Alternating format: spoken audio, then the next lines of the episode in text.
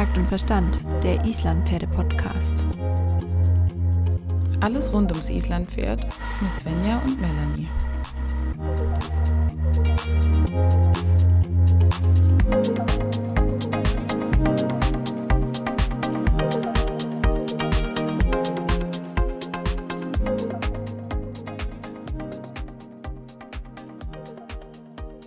Hallo Svenja. Hi Melanie, es ist wieder soweit. Endlich eine neue Folge Tölt-Verhör. Ich freue mich. wir freuen uns. Okay, sehr gut. Genau. Ähm, das Coole ist, wir können heute über das Thema in der Islandpferdewelt reden. Über das Allerwichtigste, das Schönste, die beste Tätigkeit zusammen mit unserem Islandpferd, nämlich Tölten. Wir können heute endlich wieder über den Tölt sprechen. Das Den- haben wir schon oft, aber heute haben wir einen besonderen Gast im Tölt-Verhör. Wen haben wir denn? Ja, wir haben heute die große Ehre, dass die liebe Kaya Stirnberg sich Zeit für uns genommen hat und uns etwas mehr über das Thema Tölt erzählen wird. Liebe Kaya, du hast ein Buch über das Thema Töltreiten geschrieben, aber möchtest du vielleicht einfach noch ein paar Worte über dich verlieren? Ja, also erstmal herzlichen Dank an euch beide für die Einladung in euren Podcast. Freue mich sehr, dass ich dabei sein kann. Und ähm, ja, vielleicht ein paar kurze Worte zu mir, auch äh, wie ich zu den Gangpferden gekommen bin und zu meinen Ansätzen, eben den Tölt vor allen Dingen gesund erhalten zu reiten. Und ähm, ich bin aufgewachsen mit Islandpferden. Das war Zufall, weil in dem Ort, wo ich aufgewachsen bin, gab es eine kleine, sehr nette private Islandpferde-Haltergemeinschaft, wo es auch Unterricht gab.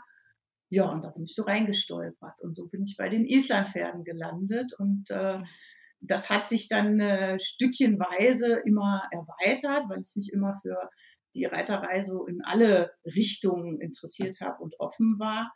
Und so bin ich von den Islandpferden zu den großen Gangpferden gekommen, zu den Pasos, Pasofinos, zu den Rocky Mountain Horses, äh, Saddlebreds, äh, Töltende Traber, was es alles gibt.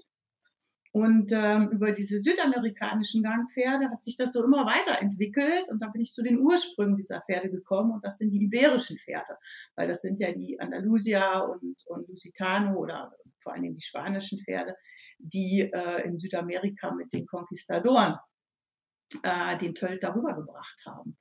Und äh, da wurde es halt bewahrt in Südamerika. Ja, und über diese iberischen Pferde bin ich bis hin zum Working Equitation gekommen und zu klassisch barocker Reiterei. Also es hat so eine gewisse Stringenz, wie es sich entwickelt hat. Aber ich bin immer bei den Wurzeln auch immer wieder geblieben. Also es ist ein, ein Kreis. Ja, und alles, was ich so bei den anderen Pferderassen lernen darf und mitnehmen, äh, das kommt jedem Gangpferd und jedem Islandpferd dann auch wieder zu, zugute, so kann man es sagen. Ne?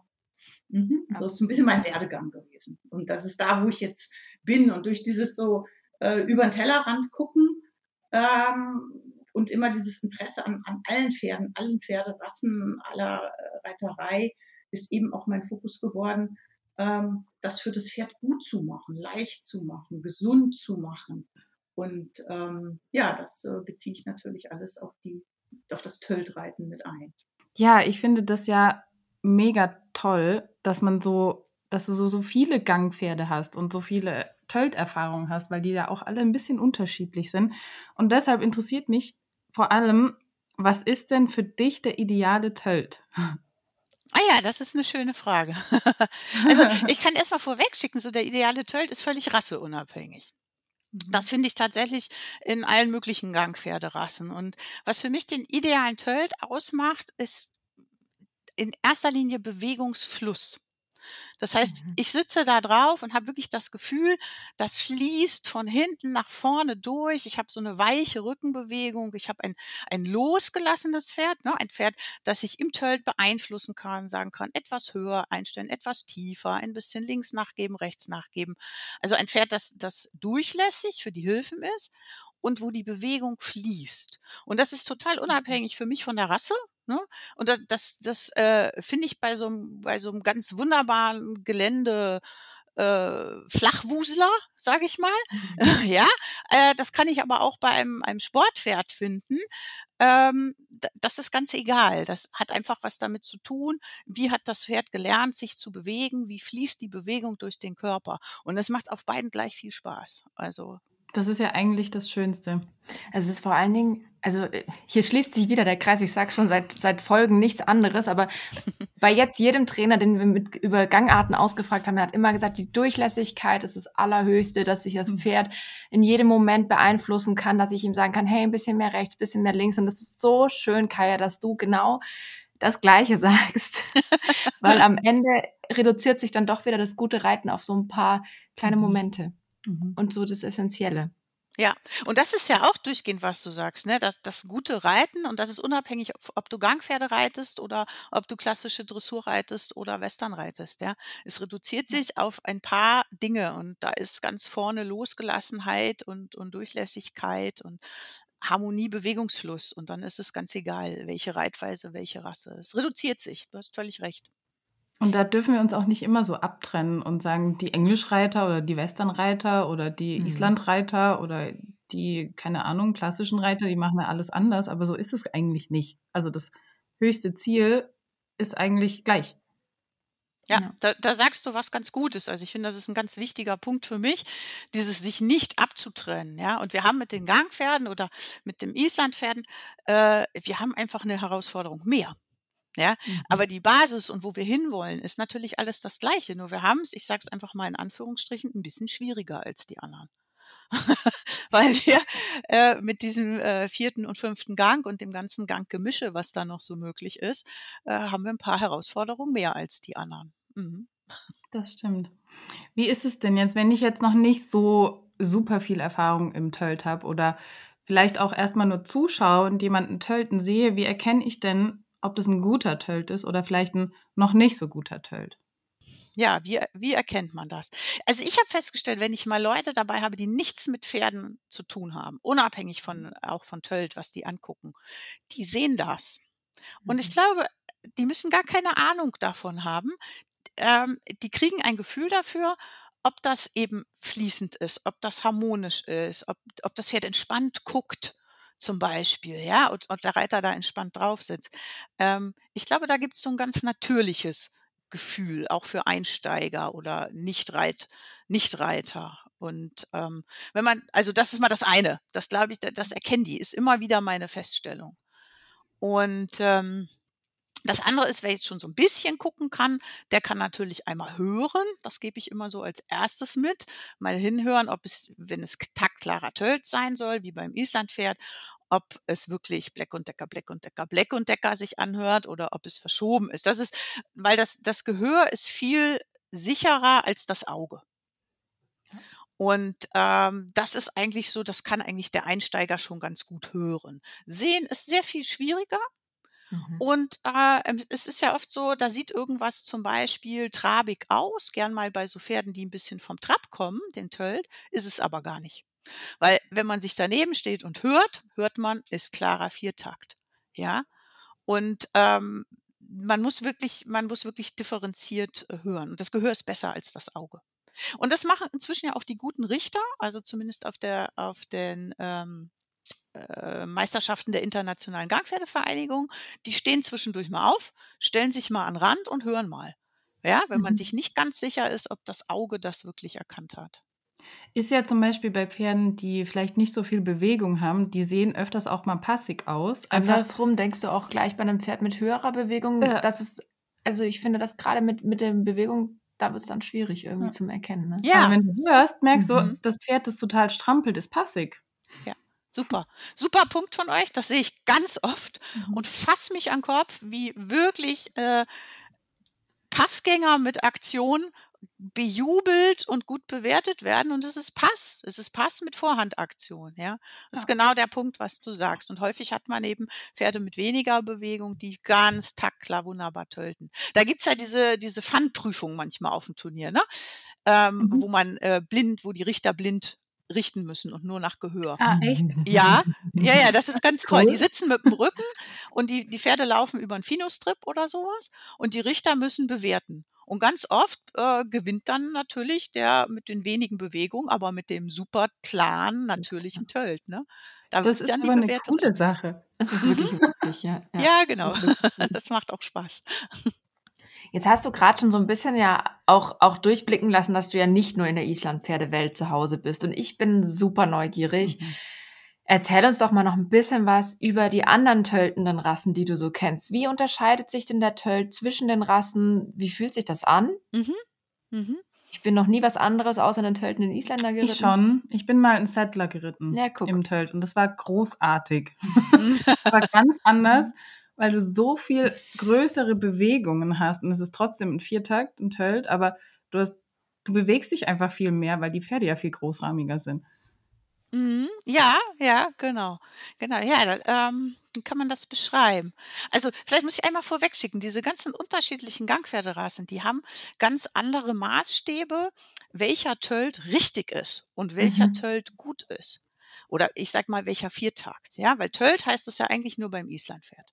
Bei den Mhm. ganzen anderen Gangpferde äh, heißt das Rack, heißt das beim Saddlebred oder Singlefoot, beim, beim Speedwrecker oder äh, Gate, beim Rocky Mountain Horse, Pasoiano, beim Paso Peruano. Also es hat alles andere Namen. Und diese Viertakt, ich nenne es einfach mal Viertakt-Varianten, weil dann sind wir korrekt in der Ausdruckweise. Ähm, die haben immer andere Schwerpunkte. Also zum Beispiel beim Paso Peruano, der Viertakt bei dem heißt Pasoiano. Und im Gegensatz zum Tölt wird der zum Beispiel mit Zwei- und Dreibeinstützen ausgeführt. Der Tölt soll ja Ein- und Zweibeinstützen haben. Und der Pasoiano, der ist sehr, sehr weich. Und ein Bewertungskriterium, also haben viele, aber eins zum Beispiel ist die Weichheit des Ganges. Suavidad heißt das. Und man will, es wird bewertet, wie weich, wie bewegungslos kann der Reiter da drauf sitzen. Zum Also Beispiel. wie viel Bier verliere ich, wenn ich tölte? Zum Oder? Beispiel. Ja, und das heißt, so ein Pferd mit einer hohen Vorhandaktion, viel Bewegung in der Schulter, das würde keine guten Noten kriegen. Ja, weil das Reiter nicht so erschütterungsfrei sitzt. Zum Beispiel. Das finde ich total spannend. Ganz anderes Bewertungskriterium. Ja. Mhm. Und dann gibt es zum Beispiel äh, Pferde wie die Mangalaga Machadores, zum Beispiel aus Brasilien kommen die. Und die dürfen zwei Viertakt-Varianten gehen. Also die dürfen einmal Marsha Picada gehen, das ist so ein bisschen vergleichbar wie Tölt, und Marsha Batida, das wäre bei uns Trapptölt.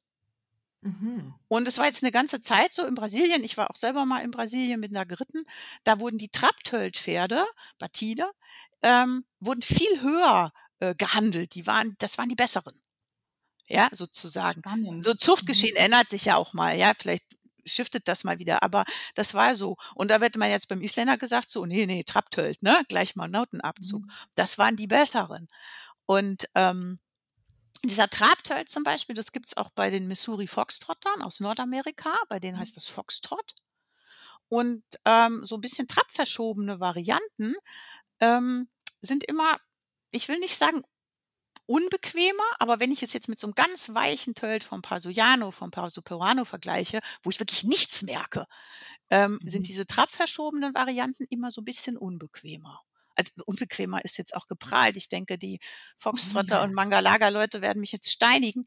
Aber es ist einfach ein Unterschied zu den klar, äh, reinen Viertakt-Varianten. Und dann gibt's eben noch viele Gangpferde, die wirklich Viertakt gehen sollen, Tölt, wie wir uns das vorstellen. Zum Beispiel der äh, Paso Iberoamericano, ähm, beim äh, Singlefutter, beim Saddlebred, was du geritten hast. Und da ist dann auch wieder so, da geht's immer um das Zuchtziel. Und ähm, wenn ich zum Beispiel einen ein Pasofino habe, da ist das Zuchtziel, dass dieses Pferd viele kleine, schnelle, hochfrequente Bewegungen macht. Ja. Und wenn so ein Pasofino eine große Vorhandaktion hätte oder weit untertreten würde, würde der zum einen seinen Takt verlieren, zum anderen wäre das nicht mehr rassetypisch. Ja. Und würde schlechte Noten auch bekommen auf dem Turnier. Und so diese Unterschiede, ja, immer, was ist das Zuchtziel? Was haben die Leute für eine Vorstellung? Und noch zu diesen Varianten, die, die eher trabig ähm, sind, Trabtölt, also Batida oder Foxtrot zum Beispiel, die sind extrem äh, geländegängig. Das heißt, mit solchen Pferden, die sind super, die Mangalagas und auch die Foxtrotter werden sehr viel äh, auch auf Distanzen in den Ursprungsländern geritten. Ja, weil die sind sehr ausdauernd. Kann man sich ja vorstellen, wenn ich mir so ein Tölt vorstelle mit Ein- und Zweibeinstützen, das kostet Kraft. Und lass den Mhm. nochmal Vorhandaktion haben, das ist kein Langstreckenpferd. Ja, aber so ein Marchador oder so ein Foxtrotter, äh, der geht da durch toughes Gelände und das macht der stundenlang und es ist für den Reiter trotzdem bequem. Und Mhm. das sind, finde ich, so das ist das, was mich so fasziniert, merkt man vielleicht auch, Mhm. ähm, dass es gibt nicht das Richtige oder den guten Viertakt, sondern ich, was habe ich für einen Anspruch? Und wenn ich Bock habe, ein Turnier zu reiten und sage, das macht mir aber Spaß, wenn die, wenn die Pferde fliegen, wenn die schnell sind, wenn die eine hohe Vorhandaktion haben, dann muss ich auch eben da das passende Pferd äh, für auswählen. Und das können einige, Egidienberger zum Beispiel, ne? oder die Settler, die Speedtracker, die sind da zu Hause, die Isländer natürlich sowieso. Ähm, aber auch in den Isländern, wisst ihr ja selber, haben wir auch schon thematisiert, gibt es dann wieder so viele äh, äh, Abstufungen, ja. Und, und wenn man das von, weiß von den ganzen anderen Gangpferden, dann kann man, finde ich, auch die Isländer sehr viel wertneutraler, also die, die unterschiedlichen Pferde betrachten und Mhm. sagen so, yeah, ich habe einen Isländer, der ist Trapptölter, das ist super, das ist total bequem, ich bin super geländegängig, mein Pferd ist ganz locker und zufrieden und dieser Trapptölt gibt mir eine ganz tolle, äh, schöne, weiche Schulterbewegung. Der hat ganz viel Freiheit im Rücken. So, da kann ich sagen, ey, Das das ist ist super. genial. Ja. Ja, weil wenn der Isländer, wenn da nicht Isländer im Zuchtpapier stehen würde, sondern Missouri Foxtrotter, ja, dann wäre der doppelt so teuer und nur weil der ein anderes Zuchtbuch hat. Umgekehrt, wenn der Missouri Foxtrotter Tölt gehen würde, würde Singlefoot bei dem Pferd heißen, wäre das ein Taktfehler. Ja, und das muss man einfach wissen. Und dann ist der Umgang mit Taktfehlern, ich sage es in Anführungsstrichen, sehr entspannt. Ich glaube, bei uns hat halt das Thema Taktfehler auch immer was mit nicht gesundem Reiten zu tun, mit du Mhm. musst jetzt was machen. Also gerade wenn wir an den Pastölt denken, da denken wir ja oft an Verspannung und Vorhandlastigkeit, was ja nicht falsch ist, aber ich glaube, das ist extrem, also es ist sehr spannend, dass du das jetzt gerade gesagt hast, weil wir haben, behandeln Taktfehler ja gleich mit, das Pferd macht sich auf Dauer kaputt. Richtig Mhm. schlimm. Ja. Mhm. Würde Ähm, keiner sagen, ich habe einen Trabtölter und finde das toll. Mhm. Einfach weil man, sagen wir mal, ein bisschen enger da drin ist und Mhm. dieses Idealbild vor sich hat. Das Mhm. ist total spannend. Wenn man da die Perspektive wechselt, dann kann man es entspannter sehen. Ja. Und einfach sagen, ich muss halt noch ein bisschen gymnastizieren. Richtig. Ich muss einfach noch ein bisschen dran arbeiten.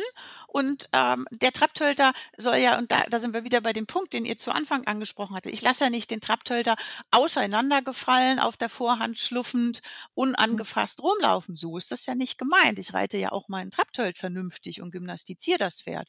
Und aus einem Trapptölt kann mit entsprechender Gymnastizierung ja dann irgendwann auch ein Tölt-Tölt werden. Aber vielleicht habe ich dann ein Luxuspferd, wo ich sagen kann, so, hey, ich kann Tölt und ich kann Trabtölt. Ja, und ich reite Tölt, wenn ich vielleicht eine kleine Prüfung reite oder wenn gerade die Sonne scheint. Und ich reite Trabtölt, wenn ich auf den Wanderritt gehe und äh, heute ein geländegängiges, entspanntes Pferd brauche. Also man kann, ich sehe das als Bereicherung und nicht als Fehler. Fehler ist immer, wenn es ungesund geritten wird, aber das ist bei Tölt wie bei Trab oder Galopp. Hier will ich noch mal kurz einhaken zu dem Thema ähm, aufwendige Bewegung oder vielleicht ähm, nicht so nicht so aufwendige Vorhandaktion. Nämlich gerade für das Freizeitreiten und im Gelände finde ich es so wichtig, dass nämlich die Pferde, die vielleicht gar nicht so viel Bewegung haben, eher so ein bisschen flach, wie hattest du sie genannt, Flachwusler sind, ja. dass diese Pferde eben wahnsinnig wertvoll sind für lange Geländeritte. Ja. Weil die viel sicherer sind, viel weniger Energie verbrauchen und die machen doch richtig Ja. Freude dann. Richtig Freude. Also ich freue mich immer, wenn ich solche Pferde zum Beritt habe. Es macht mir richtig Spaß, ins Gelände zu gehen. Die sind unheimlich trittsicher. Wir sind hier in der Lüneburger Heide und haben teilweise auch so ein bisschen wurzelige Wege. Und Mhm. mit so einem Pferd, der fliegt da drüber weg, du merkst einfach nichts. Äh, der verpowert keine, Energie, keine unnötige Energie. Also es sind traumhafte äh, Geländepferde. Wunderbar. Vielleicht darf ich noch Was einen äh, Ja, Satz gern. sagen oder auch zwei zu dem Thema Pass oder Passtölter. Das muss man natürlich, was du gesagt hast, ein bisschen differenzierter sehen und kann Mhm. nicht sagen, reit mal im Pass, ist hübsch. Ähm, aber ich muss natürlich, wenn ich ein passtöltendes Pferd habe, also zum einen gibt es auch den Gang Passtölt bei anderen Gangpferden und da wird er akzeptiert. So, das muss man einmal Mhm. sagen. Zum Beispiel bei vielen nordamerikanischen Gangpferden heißt das Stepping Pace. Mhm. Oder beim Paso Peruano, da heißt der, wenn der im schnelleren Tempo geritten wird, der Paso Peruano, heißt es Sopreandando. Und Mhm. der Gang soll sich dann auch etwas zum Pass verschieben. Also das muss man wieder einmal dazu sagen, ja. Andere Länder, andere Sitten. Mhm. So, aber das, äh, was uns jetzt betrifft, die unsere Pferde gesund erhalten wollen, muss man beim Pass eben unterscheiden. Ähm, ist der ist das Pferd passig, weil es verspannt ist, dann ist es auf jeden Fall gesundheitsschädlich.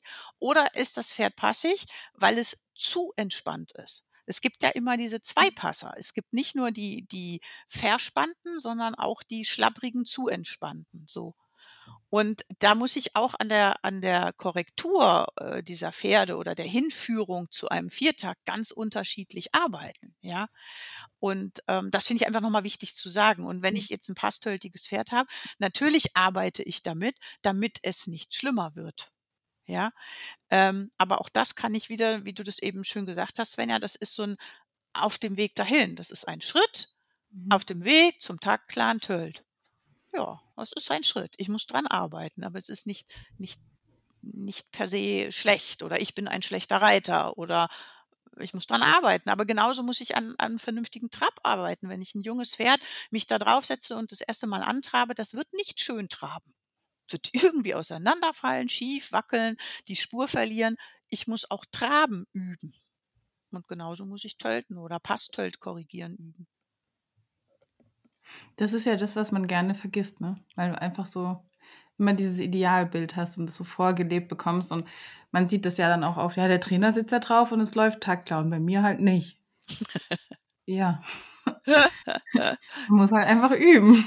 Ja, muss man üben. Dafür ist der Trainer Trainer. Und Ganz es ist genau. dann schon gut, wenn der das auch kann. das wäre gut, ja. Nein, Auf klar, man guckt Fehler- immer. Nee, du zuerst? Du Auf, zuerst? auf die Fehler im, im Tölt kommen wir gleich nochmal zurück, aber Melanie wollte noch eine andere Frage stellen und das würde mich nämlich auch interessieren. Jetzt hau sie noch kurz raus. Ja, es ist nicht so einfach, aber du hast gerade so geschwärmt von den Wusligen im Gelände. Was war denn dein schönstes Tölterlebnis? Kannst du da überhaupt eins auswählen? Und welche Rasse war das? Ja. Kleine Geschichte. Ja, kann ich. Mhm. Also ich habe mehrere tolle Tölt-Erlebnisse, weil, wie gesagt, mich das so fasziniert. Ähm, ich war in den USA vor etlichen Jahren und da gab es zu der Zeit einen Züchter von sehr, sehr schnellen Paso-Lago Horses. Das sind Pferde auf Paso-Fino-Basis. Und der war zu der Zeit relativ bekannt. Ähm, Isaac Weiler heißt der. Oder ja, genau.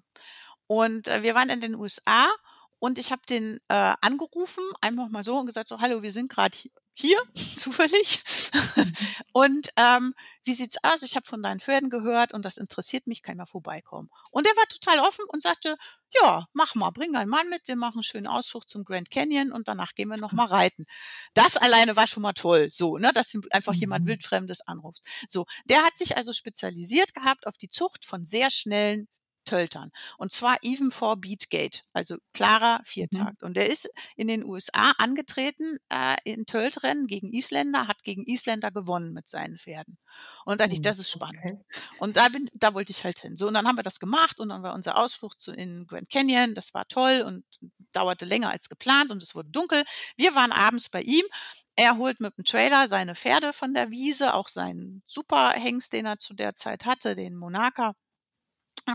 Und hat dann noch seine Kumpel im Dorf angerufen und gesagt, so komm, wir gehen reiten. Und wir waren also in den Bergen von Utah. Es wurde dunkel. Ich saß auf einem wildfremden Pferd mit zwei Kumpel von Isaac. Und wir sind durch die Berge von Utah getöltet, wie die Blöden, auf Felsen, äh, Barhuf, wo, wo du unsere Pferde nie hingeschickt hättest. Um Gottes Willen, da trage ich mein Pferd. Vollspeed, was geht? Also wirklich im Halbdunkel. Und Isaac ritt vorweg und ich war an zweiter Stelle und er drehte sich immer zu mir um und rief mir immer zu, Kaya, keep a loose stirrup. Also ich sollte lose im Steigbügel sein, nicht so tief reingehen. Und ich habe mir gedacht, was will er mir damit sagen? Was will er mir damit sagen? Ich glaube, er wollte mir sagen, wenn wir hinfallen, dass ich nicht im Bügel hängen bleibe. So habe ich das hinterher interpretiert. Aber ihr könnt euch vorstellen, das war so ein eindrückliches Erlebnis, was, Mhm. was Pferde können im Dunkeln auf wildfremden Pferden. Und es war wirklich, wirklich verdammt schnell. Und äh, ja, das hat mich beeindruckt. Das war eins meiner tollsten Tölterlebnisse. Also wir haben ja jetzt ähm, auch schon eben so ein bisschen die Fehler im Tölt angesprochen, schon mal so grob gesagt, okay, es gibt Passig, es gibt Trabig, dann haben wir ja noch zum Beispiel die Rolle. Ähm, kann, können wir vielleicht mal so ein bisschen mehr auf die Fehler im Tölt und ihren Ursprung eingehen? Mhm. Jetzt vielleicht auf das Islandpferd bezogen, auch wenn das bei anderen Rassen vielleicht korrekt wäre, aber Mhm. sonst kommen wir, glaube ich, komplett durcheinander, wenn wir jetzt Mhm. mit allen Tölt-Varianten Ja. uns äh, heute befassen, obwohl das sehr spannend ist. Ja. Also ähm, genau, vielleicht kannst du uns mal kurz mh, so ein bisschen eine Idee geben, warum entstehen überhaupt die Fehler und warum wollen wir die denn nicht? Fangen Hm. wir vielleicht mal so an. Mhm, mhm, mhm. Also, ähm, muss ich mal ganz kurz auf den Trabtölt zurückkommen. Ähm, äh, Trabtölt ist für mich kein Fehler. Er ist dann ein Fehler, wenn er gesundheitsschädigend ausgeführt wird. Aber alles, was immer noch von der Diagonalen kommt, hat für mich eine positive äh, Rückentätigkeit. Das ist dann etwas, was ich bearbeite. Deshalb ähm, ist das für mich nicht unter Fehler so. Ähm, aber es gibt natürlich Ursachen für den Trabtölt. Und häufig sind die Pferde einfach, ich sag's mal plakativ, zu lang. Und sei das nun gebäudemäßig oder dass sie äh, äh, überbaut sind oder einen weichen Rücken haben oder dass der Reiter äh, das bewirkt, weil er noch nicht weiß, wie man ein Pferd ein bisschen zusammenstellt und oder dass das Pferd einfach noch nicht so weit ist. Ja, der hat noch nicht genug Kraft, der der hat noch nicht äh, das Hilfenverständnis, der weiß noch nicht, was es heißt, wenn der Reiter den Schenkel ranmacht und äh, sich verkürzen soll. Also das kann verschiedenste Ursachen haben, aber im Allgemeinen, wenn die Pferde äh, unerwünschten Trabtölt gehen, sind sie im Allgemeinen zu lang und da muss man nach der Ursache forschen. Klar, kann auch immer an der Ausrüstung liegen, ganz klar, ne? Zu viel äh, irgendwie im Maul rumgefuhrwerkt oder ein unpassender Sattel. Ne, das sind so die Klassiker. Und beim Pastölt sehe ich es ein bisschen differenzierter. Das ist schon was, was ich persönlich immer wegarbeiten möchte, ohne mich dabei aber furchtbar zu stressen. Ich muss nur wissen, das ist da und ich möchte es wegarbeiten. Und da hatte ich ja eben schon gesagt, muss man einmal gucken, was habe ich für einen Pferdetyp. Und wenn ich so einen verspannten Passtölter habe, das sind ja Pferde, das äußert sich ja meist so, die haben auch äh, oft äh, zu hohe Aufrichtung, Unterhals rausgedrückt, weg, Rücken weggedrückt, die Hinterhand steht weit hinten raus. Und die sind auch häufig einfach sehr äh, hektisch, die sind unsicher oder sie sind überdreht, ne? Einfach äh, entweder wirklich zu viel Temperament, aber häufig ist ja einfach falsches Temperament. So, das heißt, ich muss da bei den Ursachen äh, einmal gucken und dann an diesen Schrauben drehen. Wenn ich das alles ausschalten kann, ne, Sattel passt, Pferd ist nicht hektisch und, und so weiter, ähm, dann arbeite ich mit solchen Pferden eigentlich fast ähnlich wie, wie mit Trabtöltern, eben über Gymnastizierung im Schritt, über Seitengänge, über viele, viele Übergänge, ja, ähm, um die ein bisschen aufzulösen. Also gerade bei den Passtöltern äh, ist das so, dass ich über das Reiten von Schulter herein ähm, sehr gut den Takt auflösen kann, weil die Vorhand dann zeitlich nach der gleichseitigen Vor äh, Hinterhand aufsetzt und dann muss das Pferd ähm, qua- quasi den Pass oder die Passverschiebung brechen. Ne? Und wenn ich so ein bisschen äh, schlabbrige Passtölter habe, das sind ja häufig Pferde, die sind so introvertiert. Die sind so ein bisschen frustriert, die sind demotiviert. Auch gerne Pferde, die so äh, rangniedrig sind. Ähm, das sind immer so Pferde, die ja, so ein bisschen ja, frustriert passt ganz gut. Deprimiert, vielleicht unglücklich, das kann ja alles Mögliche sein, ja, unglücklich in ihrer Herdenkonstellation. Aber vielleicht sind sie auch unglücklich mit ihrem Menschen. Kann auch passieren. Oder äh, vielleicht auch Ausrüstung ist natürlich immer ein Thema, ganz, ganz klar. Ob das alles passt und ob der Reiter entsprechend einwirkt. Das ist auch immer ein großes Thema. Ähm, kann ich gleich noch kurz was zu sagen. Aber mit den Passtöltern muss ich halt gucken, die darf ich dann auch mal, wenn alle anderen Parameter stimmen, die darf ich auch mal so ein bisschen frisch machen. Ne? Da kann ich dann auch mal mit so ein bisschen Schritt, halt, Schritt, halt, Schritt, halt, anhalten, rückwärts, so ein bisschen, die so ein bisschen aufpeppen und sagen so, hey, das Leben ist lustig, ja, wir galoppieren mal an und dann, ne, danach tölten wir mal weiter. Die darf ich auch ein bisschen anders behandeln. Mit so einer äh, Herangehensweise äh, käme ich bei so einem verspannten Passtölter gar nicht weiter. Ja. Mhm. Und ähm, genau, oft eine Ursache, und da, da müssen wir uns dann als Reiter an die Nase fassen, ähm, für Pastölt ist natürlich auch die Einwirkung des Reiters. Ja, Mhm. also man muss wirklich sehr differenziert sitzen und fühlen, sowieso bei unseren Gangpferden, aber bei Passtöltern noch mal extra, ähm, weil die das gar nicht gut vertragen, wenn man denen im Rücken sitzt, wenn man da so richtig drin sitzt. Ich habe ganz viel äh, positive Erfahrungen gemacht, wenn ich Passtölter mal äh, fast im Entlastungssitz reite. Und zwar nicht im Sinne davon, dass die nach Trab denken, das, das auch, aber ich mache diesen Rücken frei. Ich setze mich da Mhm. einfach nicht rein.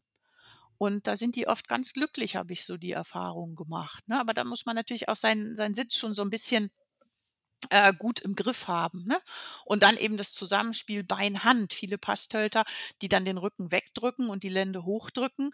Ähm, da hat die Einwirkung des Reiters noch nicht gepasst. Ja, da war äh, zu viel Hand im Verhältnis zu Bein oder, oder das Annehmen des Zügels kam im falschen Moment. Und dann, dann stürzt und dann geht das Pass. Also da müssen wir uns als Reiter eben immer sehr viel an die eigene Nase fassen. Das müssen wir eigentlich fast immer, ne? ja. Das Mist. stimmt. ähm, so, also ich habe jetzt ein dann achtjähriges, dreigängiges Islandpferd. Ist zum Glück, was äh, auch die Zucht angeht, relativ selten geworden. Ähm, der hat irgendwo Tölt. Aber wenn wir jetzt mal noch an das Thema Eintölten denken, Kaya, ist es jetzt zu spät? Oder habe ich noch eine Chance? Wann ist denn der beste Zeitpunkt zum Eintölten eines Islandpferdes? Ja, das ist auch eine gute Frage. Ne? Ähm, ja, also wenn dein Pferd Tölt-Veranlagung hat, genetisch, dann bleibt die Veranlagung. So, das heißt, es ist nie zu spät, der Tölt bleibt da drin. Und äh, was ich immer gerne, gerne zitiere zu diesem äh, Thema ist René Adlersteinsson, den kennt ihr vielleicht noch von ja. ja, ne? Ein anerkannter, wirklich sehr guter Islandpferdereiter. Und ähm, der hat zu solchen Fällen gesagt, oder auch an anderer Stelle hat er immer gesagt, der Tölt schläft. Und das fand ich so nett. Der Tölt Ja. schläft. Ja? Und das, das sagt's eigentlich, der schläft. Aber zu Ja. gegebener Zeit wecke ich den auf. Und, ähm, und gegebene Zeit, und das ist ja deine Frage, die du meintest, ist, wenn das Pferd die Genetik also hat, es könnte tölten, ähm, dann braucht ein, ein Pferd, das so viel Trab hat, wie du deins beschreibst, braucht eine sehr, sehr ausführliche dressurmäßige Grundausbildung. Mhm. Und das dauert Jahre. Ja, und solche Pferde müssen eben lernen, sich gut äh, äh, schließen zu lassen und ihre Hinterhand äh, eben äh, differenziert einzusetzen. Und das heißt nicht nur untertreten, sondern wirklich, es geht auch um das Winkeln der Gelenke der Hinterhand, um Trittfrequenz erhöhen zu können. Und ähm, da braucht es eine sehr ausführliche, gute gymnastische Grundausbildung. Da wirst du auch alleine mit Schrittschulterreihen nicht auskommen. Da sollte das Pferd sicherlich äh, auch Traversstellungen ähm, beherrschen, gerade für Pferde, die vom Trab kommen. Die sind über alle Formen von Traversstellung und traversalen Renvers eigentlich gut in Tölt zu fördern. Ähm, das ist einfach so, für mich wäre das eine Voraussetzung für dein Pferd. Das bedeutet, der richtige Zeitpunkt zum Eintölten ist nicht ein bestimmtes Alter des Pferdes, sondern tatsächlich ein Punkt in der Ausbildung, wo wir sagen, okay, wir haben jetzt die Grundlagen geschaffen. Wie du jetzt sagtest, bei einem Pferd mit mehr Tölt vielleicht, dass es einen Schulter herein beherrscht. Bei einem mit weniger Tölt halt noch ein bisschen mehr. Ja, du hörst ja auch oft, dass die Leute sagen, ah, der ist jetzt schon zehn, das, das Mhm. ist viel zu spät, da kommt jetzt eh kein Tölt mehr. Ja. Mhm, mhm, mhm. Naja, es ist so, da, da kann ich so partiell zustimmen. Ne? Wenn man, es gibt Mhm. ja auch Leute, treffe ich auch mal Islandpferdeleute oder auch, auch äh, andere Gangpferderassen, äh, die haben sich in das Pferd verliebt, interessieren sich nicht für ein Tölt, fanden einfach, ist ein tolles Pferd. So, Mhm. haben das Pferd also zehn Jahre lang im Schritt, Trab und Galopp geritten. Und äh, dann kommt irgendein Island, äh, ein, ein äh, Gangpferdetrainer und sagt so, ach guck mal, du könntest ja auch mal tölten. So. Dieses Pferd hat aber schon fünf, sechs, sieben Jahre gelernt, den Gang bitte nicht. Mhm. Ähm, für so ein Pferd ist es dann natürlich schwierig, ihm ein Mhm. neu, in dem Fall neues Bewegungsmuster beizubringen. Also das heißt, je länger ich den Tölt ausschließe und vermeide, desto Mhm. aufwendiger kann es werden. Aber wenn man jetzt, äh, ähm, wie bei deinem Pferd vielleicht, äh, Svenja, ähm, den Tölt ja haben will eines Tages, ihn nicht vermeidet, sondern sozusagen alles darauf hinarbeitet, dass ich ihn eines Tages abrufen kann, dann ist es überhaupt kein Problem. Ne? Mhm. Oder Also, manchmal habe ich auch, äh, viele. Barockpferderassen haben ja auch Tölt-Veranlagung, ne? Da kommt ja der Tölt der südamerikanischen Pferde her. Und, ähm äh, wenn dann kommen die auch manchmal zu mir und sagen so: „Ach Mensch, mein Andalusier und ich habe gedacht, das sieht ja aus wie Tölt, können wir das vielleicht zusammen entwickeln?“ Aber dieser Andalusier hat schon Piaffe Passage gelernt. Mhm. Mhm. So, das heißt, wenn man den so 'n bisschen verkürzt und 'n bisschen, äh, ne, in in Spannung bringt, sagt er: „Alles klar, Piaffe“ oder ne? Oder dann wird die Mhm. Piaffe noch 'n bisschen schöner. Das heißt, es entstehen natürlich auch Verwechslungen. Man muss sehr viel differenzierter reiten können. Aber gut, da sind wir jetzt das ist jetzt so 'n bisschen Mhm. High-End. Aber ich will nur sagen, es ist nicht zu spät, man muss einfach wissen, was man tut. Nein, Genetik bleibt. Der Tölt schläft. Das nehm das das das ist wirklich schön. Das Das ist schön, ne? Das Ja. äh, das zitiere ich so gerne, weil das ist so es ist so positiv. Der ist da, Mhm. der ist nicht weg, der schläft und dann wecke ich ihn. Total. Es es macht mich jetzt das macht mir jetzt richtig gute Laune. Ja. Das macht mir jetzt wirklich gute Laune, weil also, er hat schon mal so 'ne halbe halben Zirkel Tölt, äh, gezeigt, langsames Tempo, als wir halt eigentlich an was anderem gearbeitet haben. Aber es ist dann natürlich auch sehr schwierig, weil da so viel Trab ist. Und ich denke, wenn wir einfach weitermachen wie bisher Mhm. und, äh, die Sarah Seifert hat uns da auch viele tolle Ideen mit an die Hand gegeben, die wir jetzt über den Winter üben werden. So viel zum Thema Winterarbeit noch mal. Ja. Dass wir da auf jeden Fall bestimmt auch noch 'n Stück weiterkommen. Das freut mich. Mhm. Ja, die Sarah ist ja 'ne super Kollegin von mir. Also, da denke ich, kriegst du genau die richtige Anleitung für so ein Pferd. Auf jeden Fall, auf jeden Fall. Ähm, jetzt gehen wir mal davon aus, dass wir 'n Pferd haben, das taktklar tölten kann. Mhm. Und wir kriegen nämlich ganz oft die Frage: „Hey“ wahrscheinlich aus der Ambition heraus: „Ich möchte Turnier reiten. Wie kann ich die Vorhandbewegung meines Pferdes verbessern?“ Mhm. Kaja, kannst du uns bitte auch dazu was sagen? Genau. Ja, habe ich schon 'n bisschen gesagt in unserem Vorgespräch, so für die Sportfraktion bin ich nicht ganz der richtige Ansprechpartner. Mein Schwerpunkt ist immer Gesunderhaltung, Harmonie. Aber natürlich, auch ich persönlich schätze ein Pferd, das 'ne schöne Vorhandbewegung hat. Fühlt sich mal einfach toll an. Wenn man da Mhm. drauf sitzt und das hebt sich in der Schulter und man sieht so 'n bisschen von oben die Vorderbeine fliegen, das ist schon mal 'n tolles Gefühl. Also, ich mag das schon auch und mein Schimmel kann das auch recht gut. Ähm, äh, der der Weg dahin, ähm, äh, sagen wir mal so, in in meiner, ähm, Vorstellung der Reitausbildung ergibt sich das einfach. Und zwar, je mehr das Pferd gelernt hat, sich zu setzen, zu tragen, zu heben, sich graduell zu versammeln, ähm, desto höher wird es kommen in der Vorhand, zwangsläufig. Ja? Das ist ja, wenn wir sozusagen mal das Ende der Fahnen ich ich gucke immer gerne so die die, ähm äh, die Extreme an. Und auf der einen Seite müsst ihr euch 'n Pferd vorstellen, das auf der Wiese steht und grast, Kopf unten, Vorhand schön belastet. Und auf der anderen Seite stelle ich mir 'n barockes Pferd vor, das 'ne Levade macht, steht auf beiden Hinterbeinen, Vorderbeine oben. So, das sind so die Extreme. Und dazwischen bewegt sich ja meine Ausbildung, ja? Und, ähm, da irgendwo ist dann auch der Tölt und die Vorhandaktion. Und je mehr mein Pferd sich setzen kann, also, je mehr es in Richtung des Pendels Levade kommt, ich in Anführungsstrichen, ne? Aber ihr wisst die Extreme, wie ich's meine. Ähm, je mehr das Pendel dahin geht, desto höher wird es vorne kommen. Und das ist ja eigentlich der Punkt relative Aufrichtung, eben nicht absolute Aufrichtung, die ich über die Hand erzeuge, sondern relativ zum Setzen der Hinterhand. Und je besser das Pferd geschult ist in Übergängen, je feiner das auf die Hilfen reagiert und, ähm, desto höher wird's vorne kommen. Ist 'ne Zwangsläufigkeit. Und dann das Ende der Fahnenstange von hoch ist ist Veranlagung, ne? Ist auch Genetik. Mhm. Das eine kann, hat viel Schulterfreiheit. Ja, hat der heute haben wir ja auch auch, äh, zunehmend diese hypermobilen Pferde. Das ist noch 'n ganz anderes Thema und und schwierig. Aber je je weicher das Bindegewebe und Bänder sind, natürlich, desto höher kann die Vorhand kommen. Aber das ist dann Genetik, ne? Irgendwo ist dann das Ende der Fahnenstange. Aber ich finde, um noch mal auf die auf die, äh meine geliebten Flachwußler zurückzukommen, ähm, auch die verändern sich ja total, wenn die, äh, gymnastisch wirklich gut ausgebildet werden. Ähm, die werden nie so hochkommen und über die Waagerechte wie vielleicht das eine oder andere Sportpferd, aber die kriegen so 'ne schöne Vorhandbewegung. Und mir ist eigentlich gar nicht wichtig hoch weit, sondern dieses schöne, runde, weit aus also, passend zum Pferd aus der Schulter rauskommend, abhängig vom Gebäude.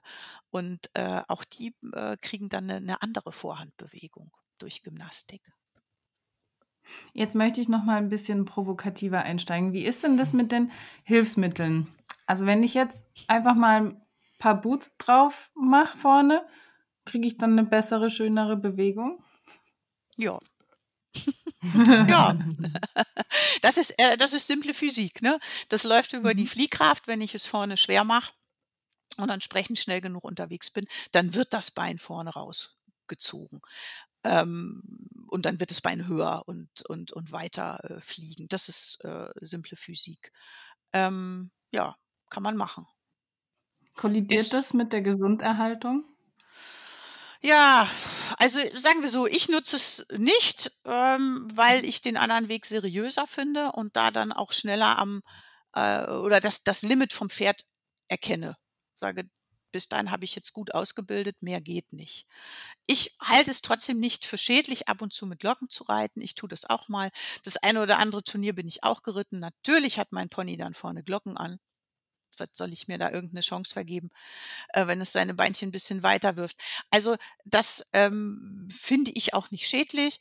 Und es gibt auch das eine oder andere Pferd und auch den Schüler von mir, wo ich sehe, der Schüler hat Probleme, den Tölt schon so rauszureiten. Die sind so weit, ja, also jetzt kein, kein Anfänger mehr, aber ähm, da nehme ich mir das schon auch mal zur Hilfe. Ähm, Im begrenzten Rahmen mit sehr viel Augenmaß und eigentlich nicht, um die Bewegung zu verbessern, in meinem in meinem Weltbild des Reitens, sondern um dann wirklich mal äh, eine Zeit lang zu helfen. Vor allen Dingen dem, Mhm. dem, dem äh, Schüler, dass das Pferd mit ihm zurechtkommt. Weil da sind wir bei dem Punkt, weißt du, der Trainer kann das auch ohne Glocken. Ja. Aber der Schüler muss das ja können und das Pferd muss mit seinem Menschen zurechtkommen. Und dann muss ich manchmal auch so Zwischenwege gehen und sagen, ach komm, jetzt mache ich es aber dem Pferd mit den Glocken für dieses Pferd-Reiterpaar ein bisschen einfacher. So arbeite ich damit. Würde es nicht per se ausschließen. Nö. Mhm. Schöner Ansatz. Mhm. Was sind denn noch deine drei Lieblingsübungen für den besseren Tölt, wenn wir jetzt gerade beim Thema Reitschüler Mhm. sind vor allen Dingen? Was nutzt du denn oft für Übungen, um den Tölt vielleicht ein bisschen geschmeidiger, ein bisschen schöner zu machen, ein bisschen fließender? Mhm. Ähm, also meine Reitschüler in letzter Zeit, die werden das bestätigen. Die müssen, müssen ganz viele Zirkel tölten. Und zwar Mhm. ähm, mache ich im Moment gerne, die Übung hat ja immer mal so Schwerpunkte, aber was die Pferde sehr beweglich und leicht macht, ist Zirkel, dann eine kleine Konterstellung. Wir üben das erst ein bisschen auf dem großen Zirkel und an der, an der langen Seite, dann tölt mit Konterstellung zu reiten und in der Konterstellung den Zirkel verkleinern und dann Mhm. das Pferd nach innen umstellen und wieder vergrößern. Das ist eine Übung, die ich sehr gerne leite. Hm? Wieso kommt mir diese Übung so bekannt vor?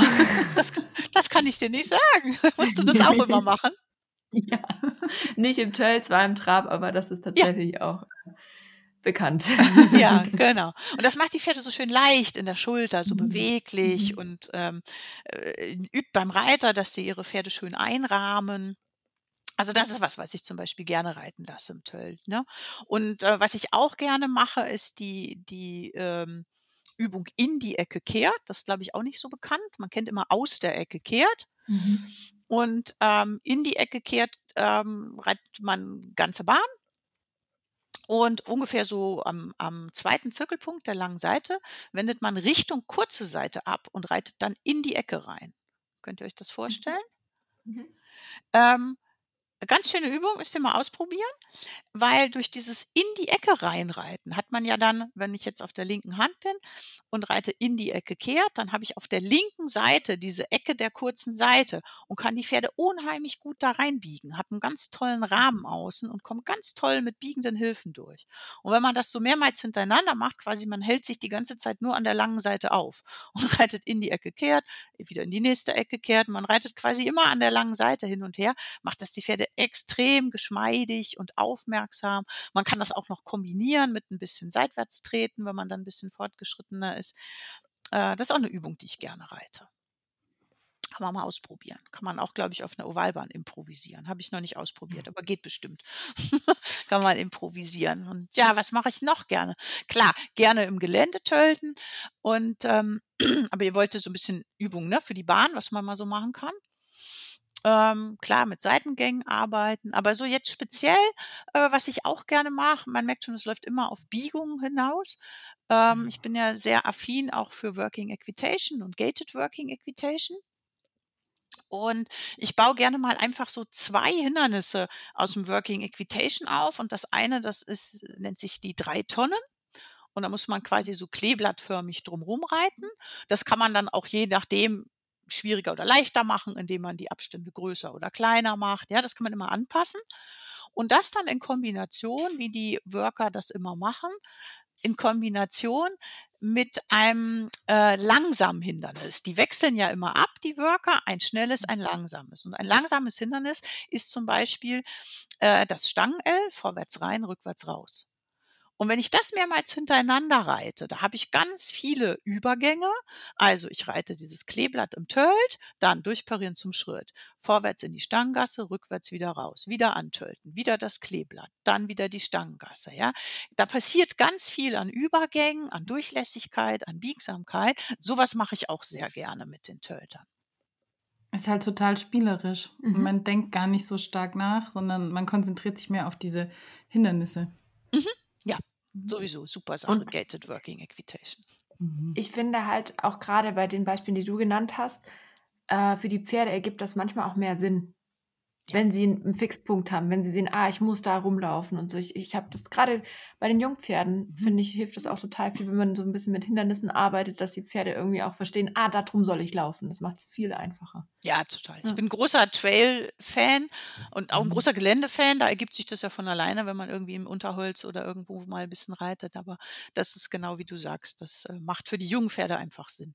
Man vergisst das ja manchmal, ne? dass so eine, so eine mhm. Reitbahn macht so gar keinen Sinn, ne? wenn man dann zum 15. Mal an der gleichen Ecke vorbeigekommen ist. Das ja. macht so wenig Sinn für die jungen Pferde.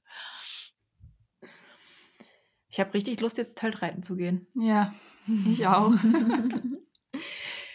Kaya, für die Menschen, die jetzt noch kein Weihnachtsgeschenk haben auf die Schnelle oder vielleicht im neuen Jahr gut, sich gute Vorsätze gemacht haben, dass sie sich ähm, zum Thema Tölt weiterbilden können, erzähl uns doch noch mal kurz was über dein Buch, das du geschrieben hast. Für wen eignet sich das und wo bekommt man das? Ja, das ist nett, dass du fragst. Also das Buch heißt Tölt richtig reiten und ist im Müller-Rüschikon Verlag erschienen in diesem Herbst. Das ist also brandfrisch. Und ähm, ähm, ja, für wen eignet es sich? Es ist äh, tatsächlich, habe ich mich bemüht, ganz konkret auf die Fragen einzugehen, die einem immer so begegnen im, mhm. im Töltreiterleben. Und auch einige Fragen, die wir hier heute besprochen haben, nämlich, woran merke ich, dass es taktklar ist? Wie kann ich das fühlen? Wie kann ich das sehen? Ja, also das ist für Einsteiger. Wie ist eigentlich der Sitz im Tölt? Solche Sachen. Wie kann ich im Tölt gymnastizieren? Was mache ich gegen Passtölt? Also wir haben eigentlich so äh, oder ich habe mich bemüht, die häufigsten Fragen, ähm, die den Töltreiter so bewegen, aufzufassen. Und ähm, ich habe jetzt von, von äh, etlichen Lesern auch schon äh, sehr nettes Feedback bekommen und das war ganz unterschiedlich. Da waren welche dabei, die haben gesagt, so, ich habe gerade erst angefangen, toll, das hat mir voll geholfen. Und da war jemand, oh, ich habe schon immer ein Problem mit lalala und äh, das hat mir auch geholfen. Also scheint wirklich in verschiedenen äh, Richtungen die Menschen abzuholen, was mich natürlich sehr freut. Ne? Und der, das Buch heißt Tölt, richtig reiten. Darf ich auch vielleicht was zu sagen? Mit dem Titel habe ich mich ein bisschen schwer getan. Richtig, ne, mhm, ist ja immer so eine Frage, was ist richtig? Haben wir ja heute auch mhm. thematisiert. Aber ähm, es gibt zu diesem äh, Buch eine ganze Reihe. Und da gibt es auch Schritt richtig mhm. reiten, Trab richtig reiten. Insofern passt das gut in die Reihe. Ne? Mhm. genau. Ja, auch von ja. uns eine klare Kaufempfehlung für mhm. alle, die wirklich sich ein bisschen weiterbilden wollen im Tölt. Ich denke, es passt eigentlich auf fast, fast jeden. Jeder kann das mitnehmen und noch was lernen über das Thema Tölt. Ja. Wirklich große Empfehlung. Wir verlinken ähm, dann auch nochmal deine Homepage in den Show Notes hier vom Podcast. Für alle, die sich interessieren, können dort auch gerne mal vorbeischauen. Ähm, und wir gehen jetzt reiten, oder? Könnten wir probieren. Wir haben viel Schnee, ja? Und da macht es noch mehr Spaß. Ja, in der Lüneburger Heide ist es sonnig und trocken, kein Flocke Schnee. Oh, schade. Schick euch was. Ja. Kaya, vielen, vielen Dank für deine Zeit. Es war sehr inspirierend. Ich hoffe für euch da draußen auch, dass ihr ein bisschen was mitnehmen konntet. Ich wünsche euch jetzt noch eine schöne Vorweihnachtszeit. Dann hören wir uns wieder im neuen Jahr. Ganz genau. Vielen Dank und tschüss. Ich danke euch.